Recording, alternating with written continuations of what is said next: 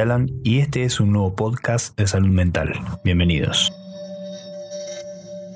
Hoy voy a hablar de un tema que nos va a permitir ayudar a muchas personas en nuestro entorno y tiene que ver con cómo afrontar la convivencia con una persona que, tiene depresión. Me gusta mucho este podcast porque creo que a veces, eh, entre comillas, metemos la pata. Pero metemos la pata porque queremos hacer las cosas bien, como sabemos o como nos enseñaron. Y, cuando tenemos una persona cerca nuestro que está pasando por una depresión, a veces hacemos lo que nos sale o lo que podemos.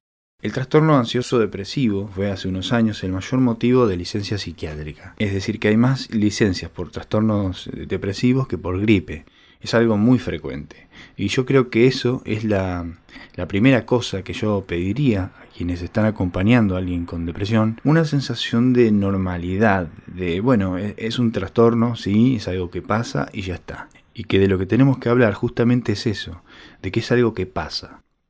Hoy voy a hacerlo como bastante práctico, son consejos para esa persona que está acompañando a alguien que a lo mejor está yendo a terapia, tratando su depresión, pero bueno, en casa se encuentra, o sea, su pareja, su familiar, su amigo. Pero primero quiero hablar un poquito, hacer una breve introducción sobre qué es la depresión para, para conocer un poco más acerca de esta entidad.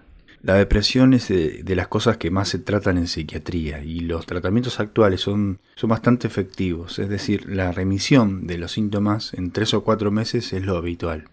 ¿Qué sería la depresión? La depresión es, eh, es, un problema mental afectivo, es decir, en gran parte emocional, que dura meses y que se caracteriza por la presencia de varios síntomas por una parte la tristeza, es decir, esa sensación de pena, de melancolía, de pasado perdido, y por otra parte la falta de interés, la, desmotivación, las ganas, las pocas ganas de hacer las cosas, de empezar a hacerlas sobre todo. En la depresión lo que se pierde mucho es la, motivación de inicio, de, de arranque, que es lo que más cuesta una vez que uno lo, está haciendo, más o menos va manteniendo el hábito, pero, pero llegar hasta ahí le cuesta un montón.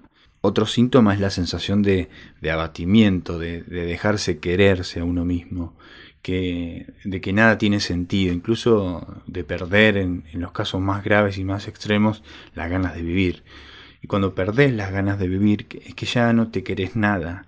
Y eso es por varios motivos que, bueno, ya vamos a ver más adelante en otros podcasts, pero por último, sería la, incapacidad de, experimentar sentimientos de placer para disfrutar de, la vida o, de las cosas cotidianas. Es decir, una de las cosas que me cuentan los pacientes que tienen depresión es que las cosas que antes les gustaban o que disfrutaban ahora les cuesta mucho más. Se sienten cansados, pero además les cuesta mucho disfrutarlas. Cosas eh, sencillas, eh, cosas habituales, así cotidianos, placeres básicos de la vida. Eso puede ir acompañado también a veces de trastornos del sueño, ya sea dormir mucho más de lo habitual o todo lo contrario, padecer insomnio. Es decir, los ritmos se alteran o para mucho o para poco. Lo mismo puede pasar con la alimentación. Hay personas que, comen mucho cuando están deprimidas, sobre todo eh, hidratos de carbono, eso es muy característico. Se buscan mucho los dulces. O puede pasar al revés, perder completamente el apetito. Cada uno tiene su forma, en base a su estructura, de, manifestar la depresión. Otra de las cosas que a veces pasa, eh, frecuentemente la verdad, es que afecta la autoestima, pierde muchísimo la confianza en uno mismo eh, y le invade muchos sentimientos de culpa. Sensación de haber metido la pata en un montón de cosas, de haberse mandado alguna, eh, tiene una percepción irreal de las cosas en ese sentido. La palabra depresión ya, ya se hizo tan cotidiana, tan, se normalizó tanto el sentido de la palabra que aparece mucho en los medios de comunicación y también en el lenguaje de día a día de las personas. Pero la depresión no es la tristeza, la depresión es muy diferente de la tristeza. Cuando, cuando todo es negro, todo es oscuro, es como si lo estuvieras viendo con unos anteojos de sol bien, bien negros que, nada te parece bueno, nada te parece positivo, nada te, anima, es mucho más que la tristeza. Entonces creo que es importantísimo que, que no tomemos el término a la ligera que la depresión, cuando decimos, uy, estoy deprimido, eh, bueno, vamos a ver hasta dónde es depresión y hasta dónde es un estado transitorio de tristeza, porque son muy diferentes y tenemos que tratarlos de manera distinta también. Cuando uno está deprimido, la, la, simple ausencia de serotonina en el cuerpo te da esa sensación de que, de que hay tres cosas que están mal. Y eso se denomina tríada cognitiva de la depresión, que, que bueno, lo produce justamente la carencia de serotonina. Una es tu propio yo, es decir, tenés la sensación de que sos un desastre, no de que últimamente las cosas te salieron mal, sino de que sos un desastre en sí, Siempre lo fuiste y siempre vas a seguir siéndolo. Esa es la primera. La segunda es la sensación de que tu alrededor también está mal, es decir, las circunstancias que te rodean, el mundo, tu, ambiente, es un desastre y va a seguir siendo un desastre también. Y la tercera tiene que ver con el futuro, es decir, eh, hay una idea irracional completa, porque bueno, uno, uno realmente no tiene la bola de cristal, no sabe lo que va a pasar, pero se proyecta en cómo está ahora a cómo va a estar en el futuro. Es decir, el, momento este que estás viviendo va a durar para siempre. Es una proyección, digamos, a futuro de lo que está pasando ahora. Es irracional creer que vas a seguir siempre igual. Lo que sí es un problema que, es muy habitual, que le pasa a muchas personas y, que, bueno, hay que tratarlo, ¿sí? Eh, necesita tratamiento. Hay una cuestión bioquímica. A mí me gusta cuando, cuando hablo con pacientes comparar esa sensación irracional de que, de que el futuro va a ser igual de malo. Me gusta pensarlo como cuando, nada, cuando, cuando, estamos, cuando salimos y estamos borrachos. Es como pensar que vas a seguir borracho siempre. No hay ninguna razón para creer eso porque, es más, hasta ahora la experiencia nos demuestra que siempre que estuvimos borrachos eh, dejamos de estarlo bueno, con la, depresión pasa lo mismo. La experiencia nos demuestra que las personas depresivas se, se curan, simple y llanamente se curan. Es decir, hay, que hacer un tratamiento. Es una enfermedad que afecta a muchísimas personas, pero yo veo continuamente gente curarse y en meses. ¿Qué es lo primero que hacemos para poder ayudar a una persona o qué no hacer?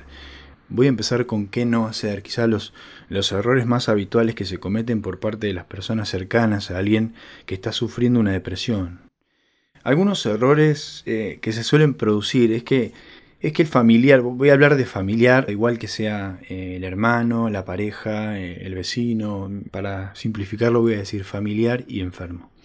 El familiar se, se interioriza tanto con la enfermedad que que actúa también como si estuviera enfermo. Y eso lo que, lo que crea es una, es una caja de resonancia, porque en realidad el familiar no está enfermo y el enfermo está siguiendo un tratamiento y buscando una ayuda para salir de esa enfermedad. No tenemos que comportarnos, si queremos ayudar a una persona que está sufriendo una depresión, como si nosotros mismos tuviéramos esa depresión, porque el problema que tiene esto es que muchas veces terminas teniendo comportamientos que eh, son dos por uno, lo cual eh, no es una buena forma de ayudar. Otro error muy típico es la incomprensión. No podemos pretender que alguien que está con depresión y que tiene unos sentimientos de tristeza, como los nombramos hace un ratito, no podemos pretender que no son que no son de una persona que está enferma, ¿no? No podemos tratar de decirle, no pasa nada, no te preocupes, esto no es nada, o sea, vamos. Pero ¿cómo que no es nada? O sea, el, enfermo con una depresión, para él es un mundo y está viviendo una situación que lo que menos necesita es que alguien cercano, sobre todo que alguien cercano, le diga que eso no es nada y que, que vamos arriba. Eso no, no, no lo ayuda. Lo que se crea es una falta de empatía que genera más aislamiento que es justamente lo que queremos evitar en alguien que está viviendo una depresión. Ojo con eso, es muy importante. Uno de los grandes errores que se cometen también es pensar que si, que si yo dejo que la persona que está enferma deje de hacer cualquier cosa, la estoy ayudando. Y eso no, no es así. La persona que está enferma con una depresión tiene que tener un mínimo compromiso con una serie de pequeños gestos a nivel doméstico, del día a día. Eso le va a ayudar a seguir en contacto con un entorno normalizado. Bueno, sobre qué sí podemos apoyarlo o ayudarlo. Por ejemplo, una de las cosas que, nos saca de la depresión es el disfrute. Es volver a recuperar ese gusto a la vida, a los pequeños placeres cotidianos. De hecho, eso es mucho lo que marca la, la, depresión, como dijimos hace un ratito, que le perdemos el gusto a los placeres cotidianos habituales. No es el gran, la gran alegría del fin de semana, por ejemplo, salir, o sea, no, eh, que antes se disfrutaba mucho de, por ejemplo, un baño de agua caliente y ahora ya no lo está disfrutando. El hedonismo significa disfrutar, o sea, sentir placer por las cosas. Entonces lo que hay que hacer es fomentar el hedonismo, ayudarle a disfrutar de esas pequeñas cosas. pero de las cosas chiquititas. Por ejemplo, si le gusta el chocolate, podés traerle un poquito de chocolate, tráeselo. Un día que, vayas a visitarlo, llévaselo.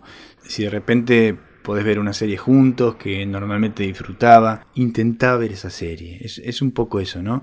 O sea, la idea es ayudar a hedonizar a esa persona. Y la otra, que no es de tan sentido común, es que hay dos sentimientos que, que realmente son antidepresivos. El primero, casi todo el mundo lo conoce, lo, lo solemos tener en cuenta, que es el sentido del humor. Pero el segundo es la ira. Y es, es bastante bueno que una persona deprimida se enoje un poquito. Eso significa que está, que primero que está sintiendo. Y no lo solemos fomentar porque tendemos a pensar de que no es un sentimiento positivo. Un poco porque vivimos en una época muy de optimismo inocente.